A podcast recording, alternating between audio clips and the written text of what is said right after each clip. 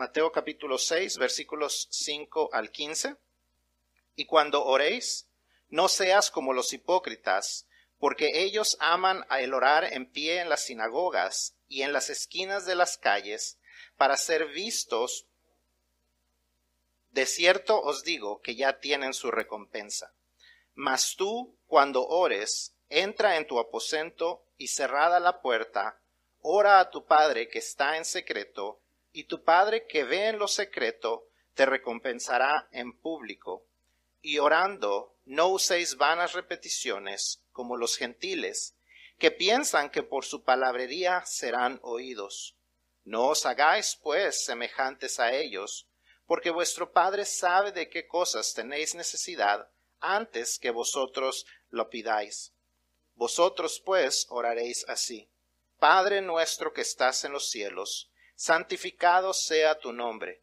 Venga tu reino, hágase tu voluntad como en el cielo, así también en la tierra. El pan nuestro de cada día, dánoslo hoy, y perdónanos nuestras deudas, como también nosotros perdonamos a nuestros deudores. Y no nos metas en tentación, mas líbranos del mal, porque tuyo es el reino y el poder y la gloria por todos los siglos. Amén. Porque si perdonáis a los hombres sus ofensas, os perdonará también a vosotros vuestro Padre Celestial. Mas si no perdonáis a los hombres sus ofensas, tampoco vuestro Padre os perdonará vuestras ofensas. Hoy vamos a estar empezando, hermanos, una nueva serie, ¿verdad? Hemos estado hablando acerca de la fe auténtica, la semana pasada estuvimos hablando acerca de la resurrección.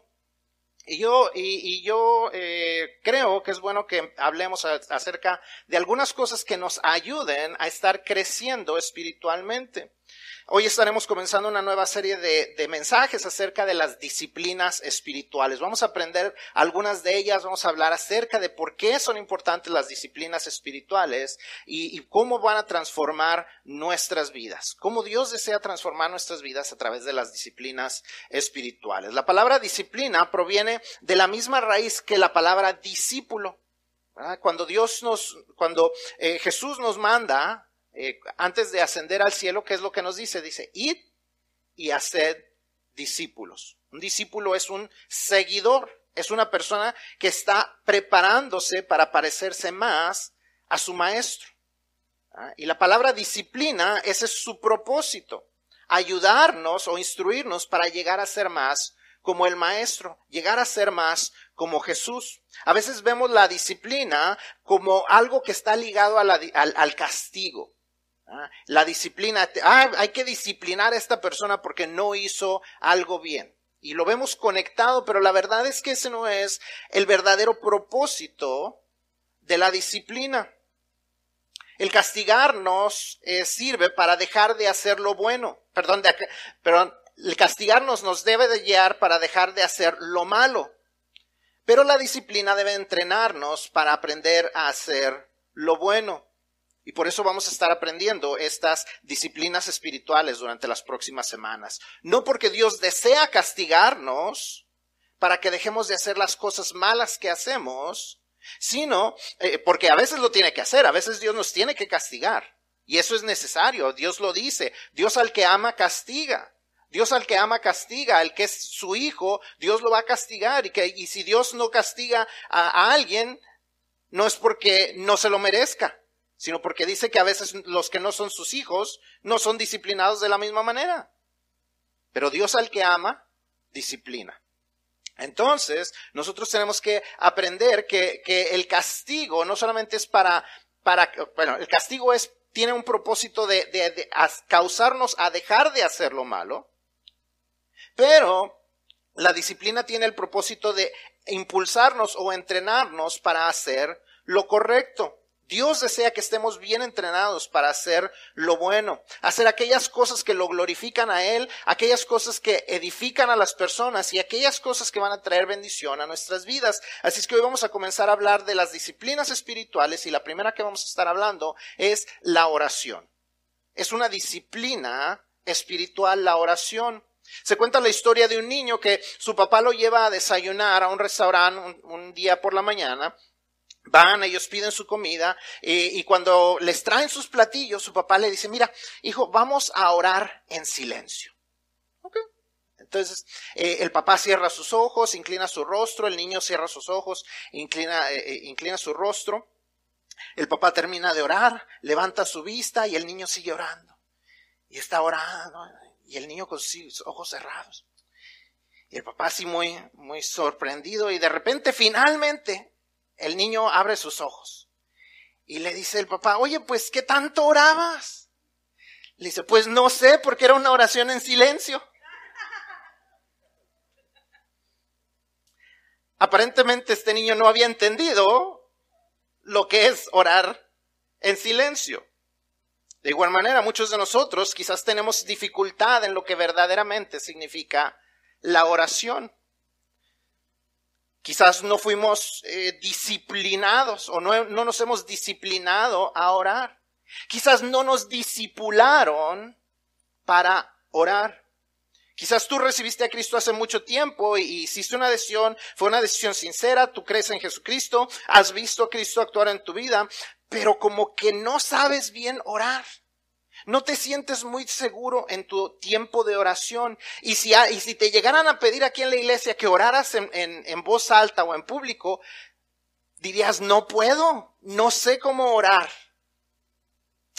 Quizás tú acabas de recibir a Cristo hace poco y apenas estás aprendiendo todas estas cosas. Eh, hablaba hace algunas semanas y decíamos que tenemos una nueva naturaleza. Y esa nueva naturaleza nos lleva a poder conectar con Dios por medio de la oración, pero tenemos que entrenarnos, así como conectar o, comunicarnos con nuestros niños, van aprendiéndolo poco a poco, como van creciendo, como van madurando, eventualmente aprenden a hablar, igual nosotros, eventualmente y poco a poco vamos a aprender a hablar con Dios, pero es necesario que aprendamos. Un niño, si usted no, lo, no le enseña a hablar, ¿cómo va a aprender a hablar? Uno lo tiene que entrenar, ¿verdad? A ver, diga mamá, diga papá, diga comida, agua, ¿verdad? Los está uno entrenando a que sepan hablar, lo está uno disciplinando, lo está uno disipulando para que ellos puedan comunicarse. Por eso los niños aprenden nuestros mismos acentos. Un niño mexicano va a aprender a hablar como sus papás mexicanos, ¿verdad? Porque está siendo discipulado, está aprendiendo a ser como su maestro. De igual manera, cuando nosotros, cuando una persona acaba de, convertirse, acaba de creer en Cristo, acaba de poner su confianza en Cristo como Señor, los entrenamos, los discipulamos y parte del discipulado es que aprendan a orar. Quizás tú apenas estás en ese, en ese entorno, en ese momento, en esa condición. Quizás tú antes orabas, pero las ocupaciones de la vida no te dejan orar. Y dices, es que no tengo tiempo, es que eh, es que esto y es que el otro, y, si, si eres honesto, tu vida de oración no es lo que te gustaría que fuera. Si esa es una de tus, si, tú estás en una de esas categorías, si, tu circunstancia es una así, mi oración es que lo, vamos lo que vamos a estudiar esta semana y la próxima te va a ayudar. Te va a ayudar a fortalecerte, a disciplinarte de tal manera que puedas crecer y ser y hacer lo que Dios desea para tu vida. Porque la, la, oración, una vida de oración, va a traer transformación a tu vida. Quizás tú eres una persona de constante oración, tú tienes tu tiempo de oración, tú tienes razones para orar, tú sabes, tú tienes tu lista, tú tienes tu, tu cuadernito con oraciones y las marcas, y, y marcas cuando ya Dios las contestó, y tú eres bien disciplinado para la oración, excelente. Yo espero que esto te anime, lo que estudiemos, para que sigas orando con aún más fervor, con aún más perseverancia, porque sabes, porque estás seguro de que Dios es un Dios que responde la oración. Así es que antes de entrar en lo que vamos a aprender dentro de la lectura bíblica que hicimos hoy, eh, vamos a definir lo que es la oración. En un punto, el punto más básico de lo que diríamos que es la oración. La oración es hablar con Dios. Simple y sencillamente es eso. No es aprender palabras especiales o memorizar ruegos de otras personas o de un libro. No es tener que usar un lenguaje anticuado o extravagante. Jesús mismo está hablándonos de eso en esta lectura. Dice, aquellos que creen que por su mucha palabrería, aquellos que repiten y repiten las mismas palabras, creen que Dios los va a escuchar. Y la oración no se trata acerca de eso. La oración es hablar directamente con Dios. En cierta manera es igual que como hablar con cualquier persona. En cierta manera es como hablar con cualquier persona, pero en cierta manera también es hablar con el creador del universo. Hablar con, con esa reverencia y esa, esa maravilla, el maravillarnos de que tenemos acceso directo al Dios que creó el universo, al Dios que te hizo a ti y a mí, al Dios que permite que la luna y el sol estén donde están y poder nosotros verlos cada día y cada noche. Ese es al Dios que nosotros le oramos. Ese es al Dios al que nosotros alabamos. Ese Dios que nunca ha sido vencido. A ese es al Dios que le oramos. Y debemos de hablar y debemos de hablar con ese, con ese respeto y esa, esa, ese fervor y ese, esa reverencia y ese temor a ese Dios, pero al mismo tiempo no dejar que todo ese conocimiento de quién es Dios sea un estorbo para comunicarnos con Dios. Porque a veces podemos pensar que ese Dios tan grande, tan maravilloso, no tiene tiempo para escucharme a mí. Es un Dios que está allá en los cielos y yo estoy aquí en la tierra. ¿Y cómo me voy a poder comunicar con un Dios tan grande, con un Dios al que le debo de temer? No, estoy hablando, sí con ese Dios, pero sabe que también cuando nosotros somos hijos de Dios, estamos hablando con nuestro Padre. Yo no sé cómo fue su relación cuando creció con su padre. Algunos de nosotros tuvimos muy buenas relaciones con nuestros padres y nos podíamos comunicar con ellos. Quizás algunos de ustedes no. Pero, pero Dios como Padre es mejor que cualquier Padre. No importa que tan bueno haya sido nuestro Padre, Dios es un Padre aún mejor. Y podemos comunicarnos con Él y tenemos acceso directo a Él. Entonces cuando oramos, podemos preocuparnos menos por las palabras que por con quién nos estamos comunicando. En su gran poder y en su gran majestad nos comunicamos con el Dios que, que, que trasciende todas las cosas y podemos comunicarnos con Él como con nuestro Padre. Como introducción, pensemos en la ocasión en que Jesús está hablando. La lectura que hicimos está en lo que llamamos el Sermón del Monte, ¿verdad? Esos son estos capítulos que cubren los capítulos 5, 6 y 7 del libro de Mateo. Y, Jesús está hablando y este, estos capítulos son un conjunto de, de enseñanzas de Jesús. Jesús está enseñándole a la gente no una teología así muy, muy profunda, no está explicándoles cosas que sean muy difíciles de entender. Jesús está explicándoles cosas bien básicas, como orar, las bienaventuranzas, cómo tratar a nuestros enemigos, qué significa el ayuno, cómo tratar a las demás personas eh, de tal manera que nosotros demos un buen testimonio. Está hablando cosas bien básicas. El capítulo 7 cierra diciendo, eh, todas estas palabras que ustedes han escuchado, si las obedecen, será su vida como si las estuvieran construyendo sobre un cimiento firme, pero si las desobedecen es como estar construyendo sobre arena y su vida va a ser una ruina. Es algo fácil de entender. No es muy difícil de entender todo lo que nos dicen estos tres capítulos. Pero en sí, en este capítulo 5, él está hablando acerca de la oración. Él comienza a hablar acerca de la oración.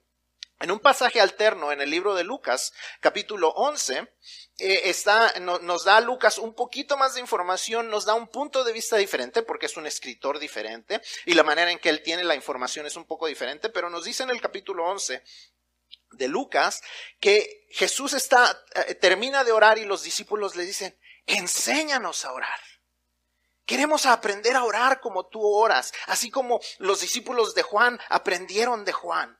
Así como Juan les enseñó a sus discípulos, enséñanos a nosotros a orar. Y, Jesús les empieza a hablar acerca de la oración, que puedan entender algunas cosas de la oración. Y de, igual manera son cosas que nosotros podemos entender acerca de la oración. Así que aquí Jesús, como les digo, está enseñándole a la gente, está hablando acerca de la oración, les empieza a hablar acerca de, qué, de cosas que deben de hacer, cosas que no deben de hacer en la oración, y les enseña básicamente a cómo orar y les da una oración, lo que le llamamos una oración modelo. Es una oración modelo y vamos a hablar un poquito más acerca de qué significa eso de que es una oración modelo un poquito más adelante, pero Jesús entonces empieza a enseñarles a sus discípulos acerca de la oración. ¿Y quiénes son los discípulos de Jesús? Nosotros también.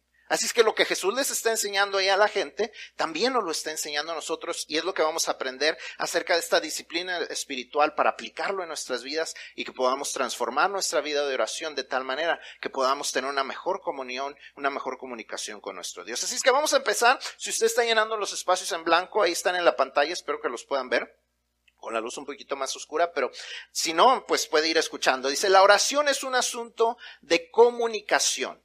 La oración es un asunto de comunicación. Como les dije, Jesús estaba orando y sus seguidores querían aprender a orar como Él. Ellos sabían que la manera de Jesús, en, la manera en que Jesús oraba, era algo especial. Al igual que la manera en que Juan el Bautista oraba, no era específicamente porque Jesús era quien era, sino la manera y a quién estaban orando. Juan no era, Juan no era Dios, pero aún así tenía una manera especial de orar, no porque él era especial, sino porque su Dios era especial. Porque su Dios era especial. Ese Dios al que Jesús y al que Juan oraban y con quien se comunicaban y con quien la gente podía ver y estar seguros de que se comunicaban. Eso, ese era el mismo Dios al que el resto de la gente, los discípulos, querían orarle. No era solamente algo religioso, algo que veían, no era, no era una imagen, no era ninguna otra cosa que el Dios Todopoderoso al que le estaban hablando. Y cuando Jesús ora, los, los discípulos les dicen, enséñanos a orar, como Juan enseñó a sus discípulos. Entonces, vemos que, la manera en que ellos se comunican con Dios es una manera especial. Y eso tenemos que aprender, que la oración es un asunto de comunicación. Es nuestra mejor manera de conectar con Dios. No hay mejor manera de conectar con Dios. Podemos y debemos aprender mucho de la palabra de Dios. Debemos aprender de ahí. Pero hay mucha gente, y seguramente usted conoce algunos, que conocen mucho la palabra de Dios, pero no conocen al Dios de la palabra. Conocen mucho la palabra de Dios, pero no conocen al Dios de la palabra. Le pueden recitar, le pueden discutir, le pueden decir, pero mira, es que esto, esto dice aquí y esto dice acá, y por qué hay controversia, y por qué aquí, y por qué acá, y le pueden discutir mucho acerca de la palabra de Dios, pero cuando usted le dice, ¿y tu fe dónde está? ¿Dónde se ve una transformación de parte de la palabra de Dios? No hay nada porque conocen la palabra de Dios, pero no tienen comunicación verdadera con el Dios de la palabra. Si queremos conectar con el Dios trino, la oración es la mejor manera de hacerlo. Jesús, ¿a quién nos dice que le oremos? Cuando Él estaba comenzando a enseñarles a orar, ¿qué les dice? Oremos al Padre, ¿verdad? Dice, ustedes orarán así, Padre. Jesús nos enseña a orar al Padre. En Juan 14, 13, Juan nos dice que todo lo que pidamos, lo pidamos en su nombre.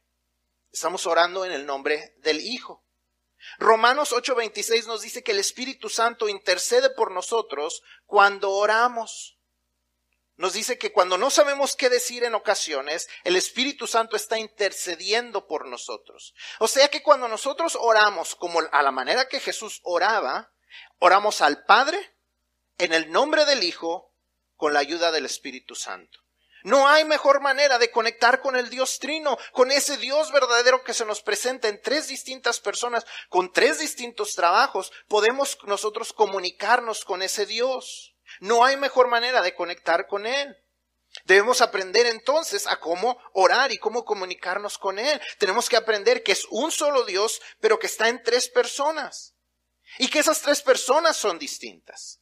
No son tres dioses, es un solo Dios. Pero tampoco es un Dios que a veces se nos muestra como un Dios Padre, a veces se nos muestra como un Dios Hijo y a veces se nos muestra como un Dios Espíritu Santo. Son tres personas distintas. Él siempre es Padre, siempre es Hijo, siempre es Espíritu Santo, en tres maneras diferentes de, presentársenos. ¿Es fácil de entender? Claro que no.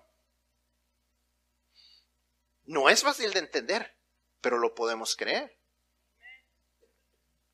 Entonces, cuando oramos, seamos cuidadosos de cómo oramos. Porque a veces estamos orando y decimos, Padre nuestro, gracias por entregar tu sangre por nosotros en la cruz. No, el Padre no entregó su sangre, fue el Hijo. Cuando oramos, no, no, no, cuando terminamos de orar, no oramos en el nombre del Padre, del Hijo y del Espíritu Santo. ¿Por qué? Porque Jesús nos dijo, oren en mi nombre. Nos dijo que bautizáramos, ¿verdad? Ahorita bautizamos a Lili, que bautizáramos en el nombre del Padre, del Hijo y del Espíritu Santo. Pero para orar nos dice todo lo que pidan en mi nombre. Entonces, cuando oramos, pensemos en lo que... Y la próxima semana vamos a hablar un poquito más acerca de esto, pero pensemos, ¿cómo estamos orando? ¿Qué estoy diciendo? ¿Estoy solamente repitiendo palabras? ¿O verdaderamente me estoy comunicando con ese Dios todopoderoso? Debemos pensar en qué estamos diciendo, saber cómo nos estamos comunicando con Él. Eso es lo que Jesús nos enseña. La oración no solamente es eficaz para conectar con Dios, sino que es necesaria para mantenernos conectados con Dios. La comunicación es necesaria para una relación sana. La comunicación es, necesaria para una comunicación, para, para, una relación sana. Si tú quieres que tu matrimonio funcione, tienes que aprender a comunicarte con tu pareja. Si tú quieres tener amistades largas, tienes que mantenerte comunicado. No podemos decir que, alguien es nuestro amigo. ¿Y cuándo fue la última vez que hablaste? Uy, ya ni me acuerdo. ¿Somos amigos? De la misma manera, si tú quieres una vida espiritual fuerte, tienes que comunicarte con Dios. No hay otra manera de mantener una relación sana con Dios. La salud de nuestra relación con Dios está entrelazada con nuestra fortaleza espiritual. Si no lo creas, analízalo en tu vida.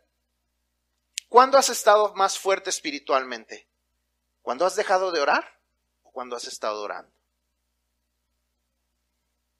Cuando tomas tiempo para orar con Dios o cuando estás ocupado con muchas cosas, quizás aún cosas de la iglesia, pero no te estás comunicando con Dios. Claro que es cuando estamos en constante comunicación con Dios. Cuando dejamos de orar es cuando más, más fácil vamos a caer en las trampas de Satanás. Es cuando más débiles vamos a estar. Es cuando más fácil vamos a ver los errores. Es cuando más, más fácil vamos a tener problemas con la gente. De tal manera que nosotros estemos alejados de Dios tenemos que comunicarnos con Dios. Cuando dejamos de orar y de conectarnos con Dios es cuando más fácil caemos en el pecado. Número dos, la oración no solamente es un asunto de comunicación, es un asunto de comunión. Podemos tener comunicación con muchas personas y agencias y no, no necesariamente por eso tener una relación cercana. Eh,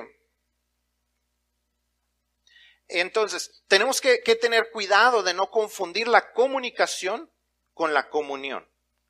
Yo durante, parte de, lo que hago a veces aquí en, la, en las oficinas, pasos que se tiene que hacer aquí en las cosas de la iglesia, es a veces estar en comunicación con la compañía de luz, con la compañía del agua, con la compañía del teléfono, con la compañía de las alarmas, estar hablando, eh, estar en constante comunicación. ¿Los consideraría mis amigos? A lo mejor cuando dejen de cobrarnos. Tenemos comunicación, pero no tenemos comunión.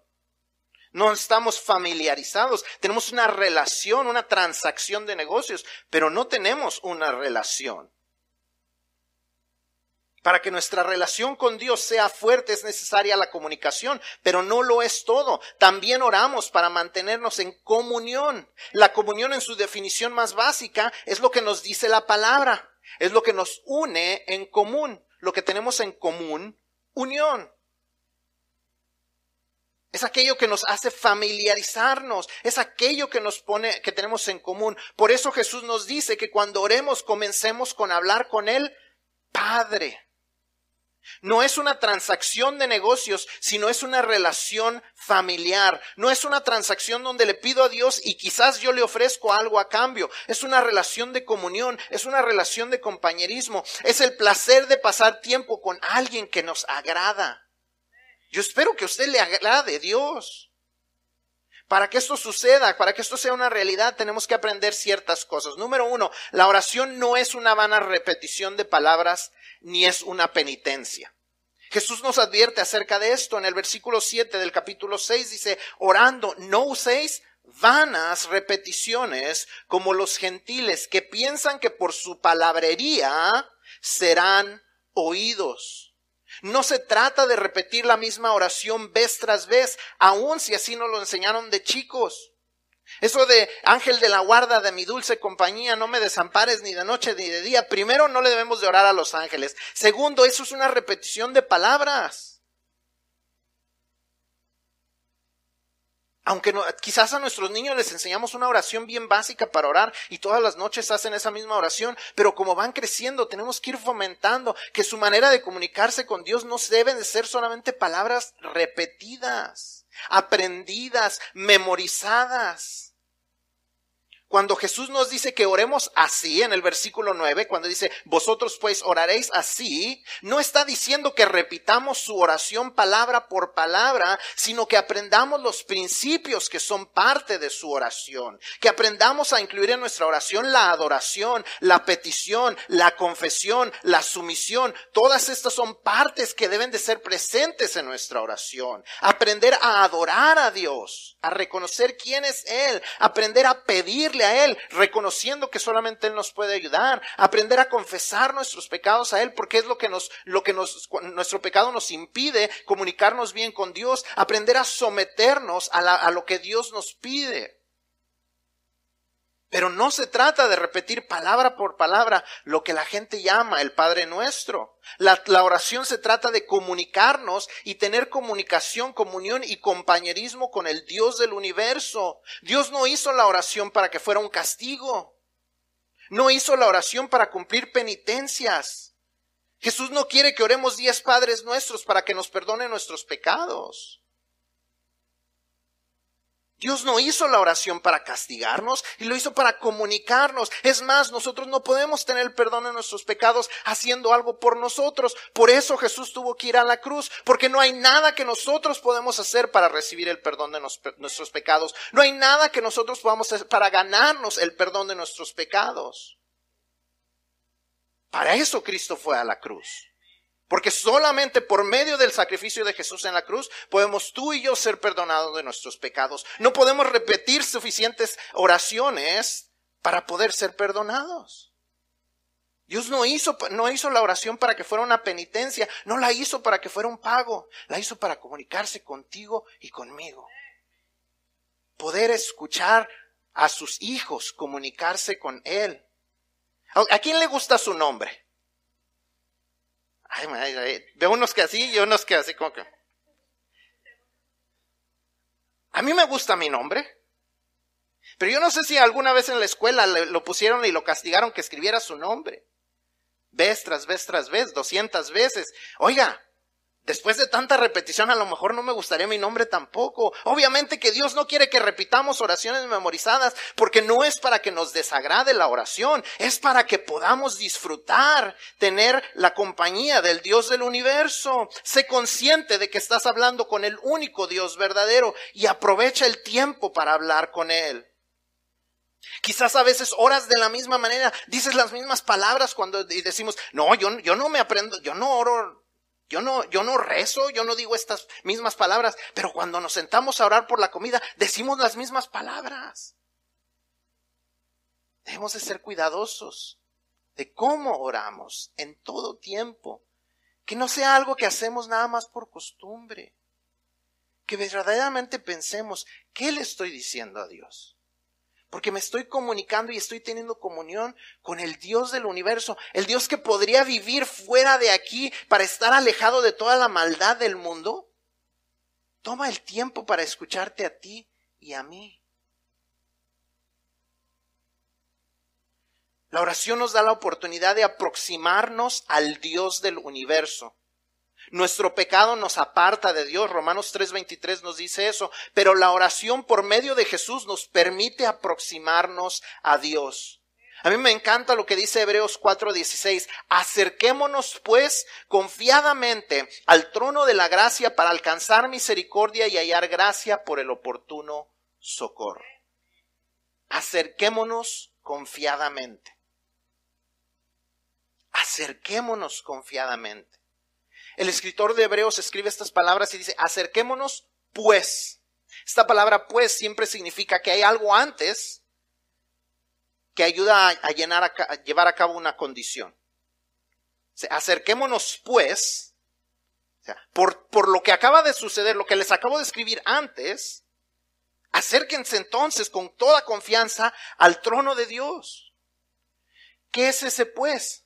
Que antes de eso, en Hebreos, tome usted el tiempo para leerlo después, Hebreos 4 nos está diciendo que Jesucristo, en Jesucristo tenemos ese sacerdote que, que sufrió las mismas tentaciones que nosotros, que pasó por las mismas pruebas que nosotros, pero Él no pecó y Él fue y Él se sacrificó por nosotros. Y Él hizo todo lo necesario para que podamos tener unidad con Dios. Acerquémonos pues, a causa de eso que hizo que Jesús, acerquémonos pues confiadamente al trono de la gracia para, hallar gracia, para alcanzar misericordia y hallar gracia para el oportuno socorro. Estamos acercándonos al Dios, nos podemos aproximar a Dios gracias a Jesús. En cada oportunidad que tienes para orar, aprovechala. No te preocupes de las palabras. Si te piden que ores, simplemente habla con el Dios que te ama tanto, que entregó a su Hijo para que tuvieras la oportunidad de acercarte a Él y habla con Él. El Padre amoroso está esperando que nos acerquemos en comunión a Él. Él hizo todo lo necesario para que pudiésemos tener comunión con Él. Él envió a su Hijo a pagar por nuestros pecados, porque nuestros pecados rompen la comunión con Él. Por eso es importante, también nos habla Jesús de la confesión. Jesús nos enseña a hacer la confesión parte de la oración. A pesar de que Él nunca tuvo pecados, Él nos enseña y nos dice, cuando ustedes oren, oren y digan estas palabras, perdona nuestras ofensas. Él nunca había ofendido a Dios, pero nos enseña en la oración. Para que no dejemos que nada estorbe, que nada interrumpa nuestra comunión Dios. Por último, la oración es importante como una disciplina espiritual porque la oración es un asunto de confianza. La oración es un asunto de comunicación. La oración es un asunto de comunión, pero también la oración es un asunto de confianza. La oración es una señal de en quién está nuestra confianza. Una confianza pequeña en Dios resultará en una vida de oración pequeña. Una confianza pequeña en Dios resultará en una vida de oración pequeña. Una confianza constante en Dios resultará en una vida de oración constante. Recordemos eso. La oración nos debe llevar entonces a rendir nuestra voluntad. Cuando Jesús nos enseña a orar, Él dice, venga tu reino, hágase tu voluntad como en el cielo, así también en la tierra. Quizás hemos repetido estas palabras o frases similares a estas, pero ¿lo entendemos? ¿Entendemos lo que estamos diciendo? Venga tu reino significa rendirnos a Él. Es decir, ven a reinar en mí. Ven y reina en mí. Ven y toma el control de mi vida. Que así como en el cielo se hace tu voluntad, que en mi vida, aquí en la tierra, se haga tu voluntad.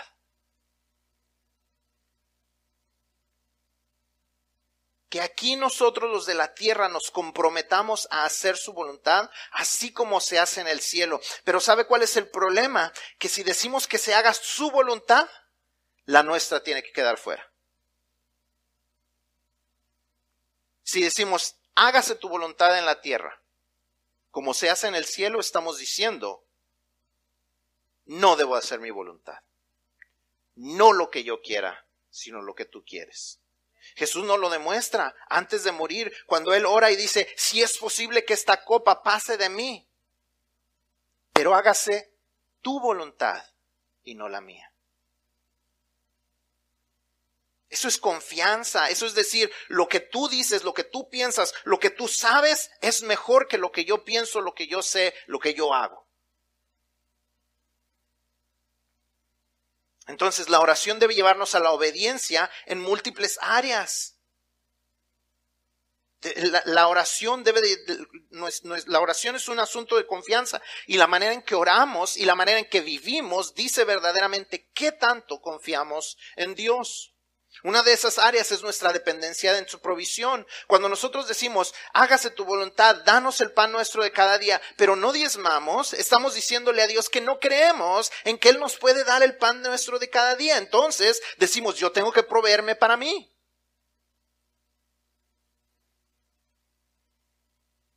Pero cuando nosotros diezmamos fielmente, con toda confianza le podemos decir, yo creo que no solamente me darás el pan, sino que me vas el techo, me vas a dar el alimento, me vas a dar la ropa, me vas a dar todas las cosas que necesito conforme a tus riquezas en gloria. Cuando Él nos dice, digan, perdona nuestras ofensas como nosotros perdonamos a los que nos ofenden, o perdona nuestras, nuestras deudas como nosotros perdonamos a los que, a a nuestros deudores, estamos diciéndole, perdóname, así como perdono yo. ¿En realidad queremos que Dios nos perdone como nosotros perdonamos?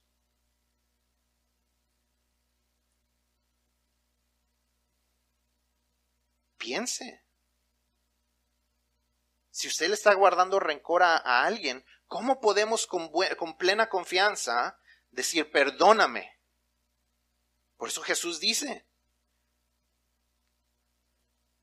Porque si perdonáis a los hombres sus ofensas, os perdonará también a vosotros vuestro Padre Celestial, mas si no perdonáis a los hombres sus ofensas, tampoco vuestro Padre os perdonará vuestras ofensas. Porque Dios no nos quiere perdonar, claro que no. Sino cómo podemos venir delante de Dios a decirle, perdónanos como nosotros perdonamos. Si verdaderamente confiamos en Dios, en que Dios es justo, podemos dejar que Él dé el castigo que Él se encargue de, la venganza. Dios dice, mía es la venganza, yo pagaré. ¿Confiamos en Dios o no confiamos? La oración es un asunto de confianza. Cuando decimos, perdóname, como yo perdono, entonces tenemos que aprender a perdonar.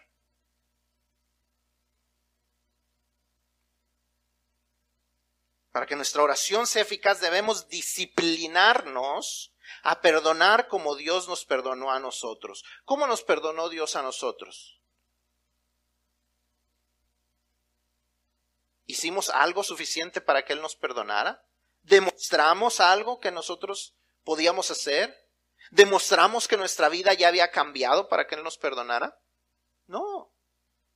Nos dice, nos dice Romanos 5.8, más Dios muestra su amor para con, para con nosotros en que siendo aún pecadores, Cristo murió por nosotros. No esperó a que nos comportáramos bien, sino aún cuando éramos pecadores, Cristo murió por nosotros. En eso se demuestra el amor de Dios. Hablando de confianza, otra razón por la que debemos ver la oración como un asunto de confianza es que la oración puede lograr lo que nosotros no podemos hacer por nosotros mismos. El pastor y teólogo Sidlow Baxter dijo en una ocasión, los hombres pueden menospreciar nuestras apelaciones, rechazar nuestro mensaje, oponerse a nuestros argumentos, despreciar nuestra persona, pero están impotentes frente a nuestras oraciones. ¿Quieres que alguien conozca el Evangelio y te han estado ignorando o se han estado burlando de ti? Compárteles una vez más el Evangelio y después de eso ponte a orar por ellos. Ellos pueden burlarse, intentar callarte o ignorarte, pero ellos no pueden hacer nada en contra del Espíritu Santo que fue enviado a la tierra para convencer de pecado, de justicia y de juicio a las personas. No hay nada que ellos puedan hacer en contra de eso. Tú no los vas a convertir, pero el Espíritu Santo los puede convencer. Pon tu confianza en que Dios hará lo que tú no has podido hacer hasta ahora. Por último, la oración es un asunto de confianza porque la oración abre puertas. Y estos dos puntos no están en sus boletines, pero los pueden apuntar ahí a un ladito. Por la oración es un asunto de confianza porque la oración abre puertas. Jesús nos dice, y todo lo que pidiereis al Padre en mi nombre, lo haré para que el Padre sea glorificado en el Hijo. Juan 14, 13 dice esto. Hace algunos días eh, tuvimos un problema con el aire acondicionado y este, como yo le ando metiendo ahí mano de repente, vi cuál era el problema y había una parte y entonces eh, llamé a un amigo que trabaja para aires acondicionados y le pregunté, oye, ¿tú crees que puedo encontrar esta parte? Dice, pues no sé, pero llama a esta compañía. Esta compañía solamente le vende a los contratistas, no le vende al público. Pero si tú le das el nombre de mi compañía, te lo van a vender a ti. Fuimos, no tenían la parte, pero yo sé que si lo hubieran tenido, con decir su nombre de él, el decir de su compañía, me lo hubieran vendido. Porque él tiene acceso a algo que yo no tengo acceso. Si eso es con los seres humanos, ¿cuánto más capacidad no tendrá Jesús de hacer algo por nosotros, de abrir puertas que no podemos abrir nosotros en su nombre? La oración es una poderosa arma en la guerra espiritual que muchas veces ignoramos porque queremos hacer las cosas por nuestras fuerzas. Batallamos y sufrimos cuando Dios ya nos ha dado una arma poderosa en la oración. Jesús nos da esta promesa en Juan 16, 24. Hasta ahora, nada habéis pedido en mi nombre. Pedid y recibiréis para que vuestro gozo sea cumplido. Él nos da la promesa de que si pedimos recibiremos de tal manera que podremos estar gozosos con la respuesta que recibamos de Él. Y Jesús nunca falla sus promesas. De eso podemos estar seguros. Nosotros fallamos, Cristo no. Nosotros olvidamos, Cristo no. Obviamente que como en toda disciplina tendremos que tomar eh, esfuerzos intencionales para hacer lo que la oración un hábito constante en nuestras vidas, pero vale la pena. Tenemos que disciplinarnos. La próxima semana vamos a hablar acerca un poquito más de qué cosas podemos hacer para fortalecernos en esa disciplina, pero debemos hacerlo. Vale la pena. Cristo lo ha prometido. Nuestro poder está ahí en la oración, no por nosotros, no por nuestra manera de orar, no por nuestras muchas palabras, no por palabras especiales o antiguas que usemos, sino porque el Dios Todopoderoso está escuchando.